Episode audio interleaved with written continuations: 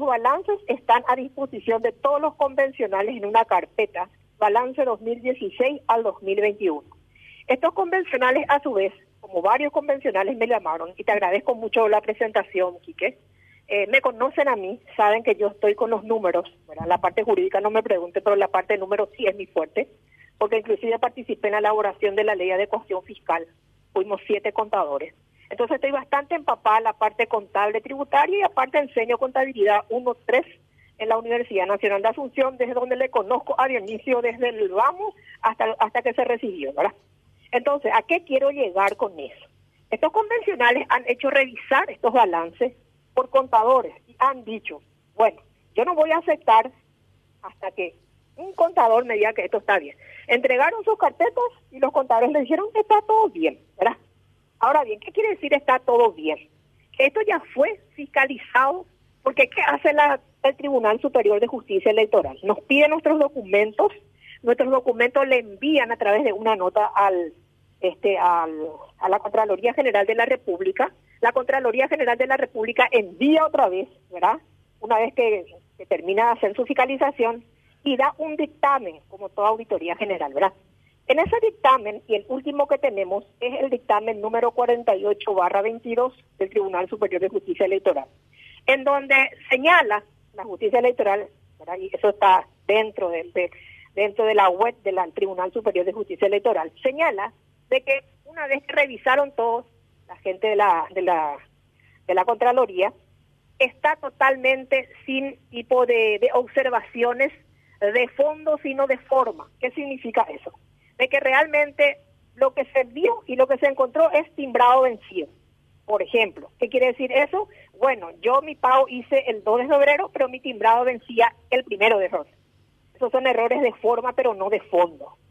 Entonces dice la Contraloría, le autorizamos para que puedan este, realizar las erogaciones necesarias. Una vez que recibe el Tribunal de Justicia Electoral, dice el Tribunal, sí, ahora entonces nosotros ya autorizamos la erogación de los pagos. Es decir, por lo menos la documentación en lo que respecta a todas las erogaciones a los gastos están debidamente documentados. Eh, tenemos, como bien dijiste, y que tenemos cumplimiento tributario que sacamos el día viernes, el día viernes, perdón, el día jueves, ayer. O que para que no se diga, no, no, eh, resulta ser que su cumplimiento tiene un... No, ayer sacamos nuestro certificado de cumplimiento tributario, porque nosotros presentamos en la subsecretaría el balance general, el estado de resultados y tenemos anexos que tenemos que presentar. ¿Cuáles son los anexos? El estado de flujo de efectivo, en donde se ve el origen y la aplicación de los fondos en efectivo. Presentamos también el estado de variación del patrimonio neto, en donde se observan las variaciones de los resultados de todos los ejercicios. Presentamos notas a los estados contables, en donde también se declara cualquier tipo de irregularidad o de contingencia que existe. Así es que esa es mi carta de presentación por el momento, Kiki.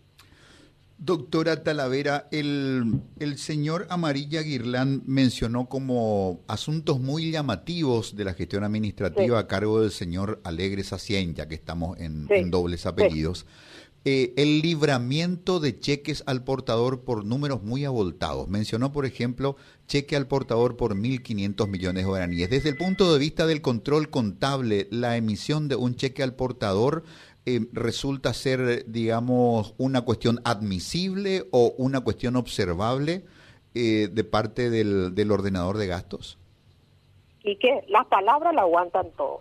Lo que él está diciendo tiene que demostrar, Quique. Porque lo que yo le estoy diciendo a vos y lo que te estoy comentando, yo te puedo demostrar.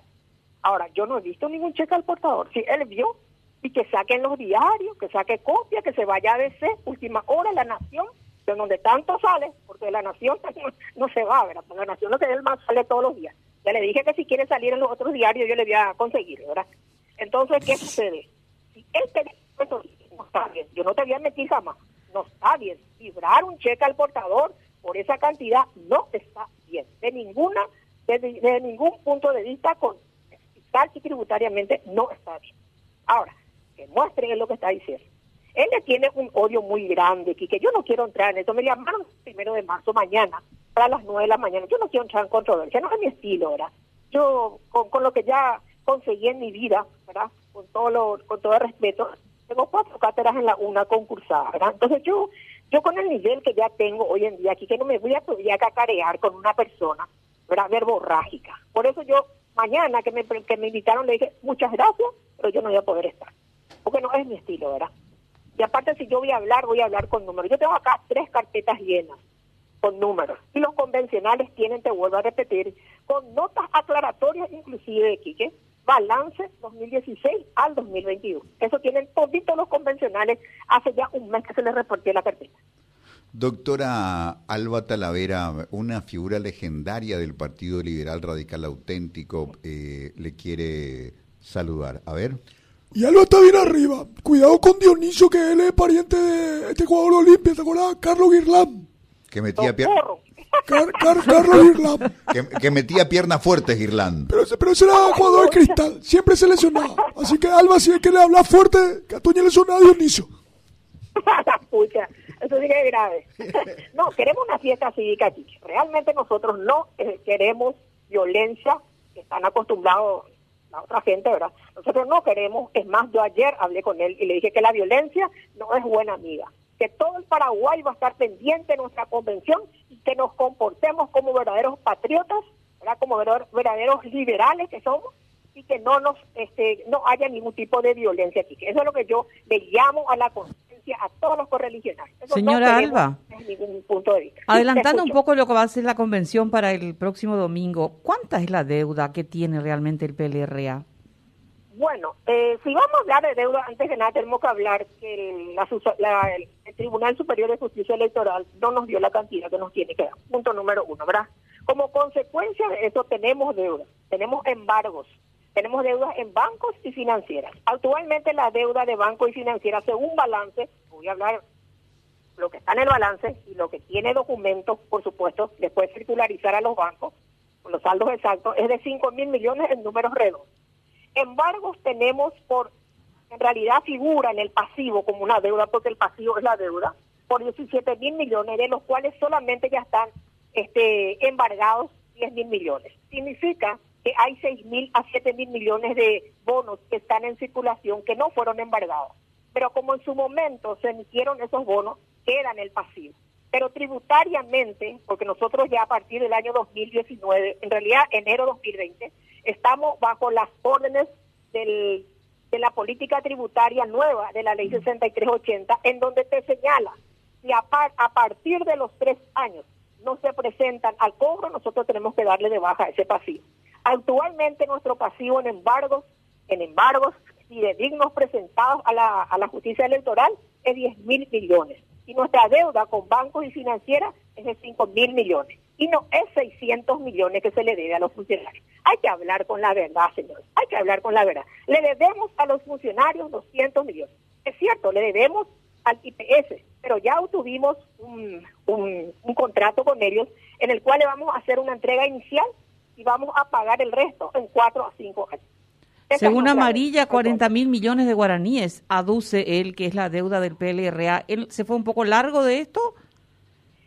Claro que se fue un poco largo, por eso te estoy diciendo, él es economista, él no es contador, punto número uno. Punto número dos, 17 mil millones figura, atiendan bien lo que les voy a decir, 17 mil millones figura de este bonos emitidos, de los cuales se embargaron 10 mil millones y le vamos a dar de baja a 6 mil millones. Allá hay un 6 mil millones menos, ¿verdad? ¿Estamos todos de acuerdo? Por otro lado, nosotros ponemos también como una deuda fondos a rendir porque nosotros emitimos los bonos en este noviembre, en, este, en estas elecciones de octubre, perdón, en las elecciones municipales de octubre, emitimos bonos, pero trajimos una escribana, eso no cuenta ahora, trajimos una escribana en donde a cada uno de los que retiraban los bonos le dijimos, si ustedes no vienen a rendir estos bonos y no nos entregan los bonos que no utilizaron, ustedes serán responsables solidarios. Está escrito avalado, ¿verdad? por la depositaria de la sed pública, que es la escribana. Entonces, hay 5 mil millones que no vinieron a rendir. Eso también nosotros tenemos que este, decir eso en el directorio, ¿verdad? Que nos autoriza el directorio y también le damos de baja y le decimos, vemos qué hacemos, ¿verdad? Con esto que no vinieron realmente a rendir sobre los bonos. Probablemente lo van a cara ellos, Porque ellos tendrían que venir, tenían tiempo inclusive hasta el 10 de diciembre del 2021 a venir a rendir sus bonos y no vinieron a rendir. Así que esas cosas, por ejemplo, no se cuentan, ¿verdad? Mm. Esas cosas no se cuentan. Doctora, Yo estoy con la verdad. Doctora, dos cosas. Primero, una, una breve precisión técnica. Digamos, bono es nomenclatura interna del PLRA, pero funcionalmente vendría a tener la fuerza obligatoria de un pagaré, por ejemplo. Sí tiene, porque realmente este, cuando nosotros nos dan los subsidios, ¿verdad? porque los subsidios pues tiene que ser igual al, no tiene que ser menos del 5% ni más del 15% que los votos que se tuvieron en los municipios.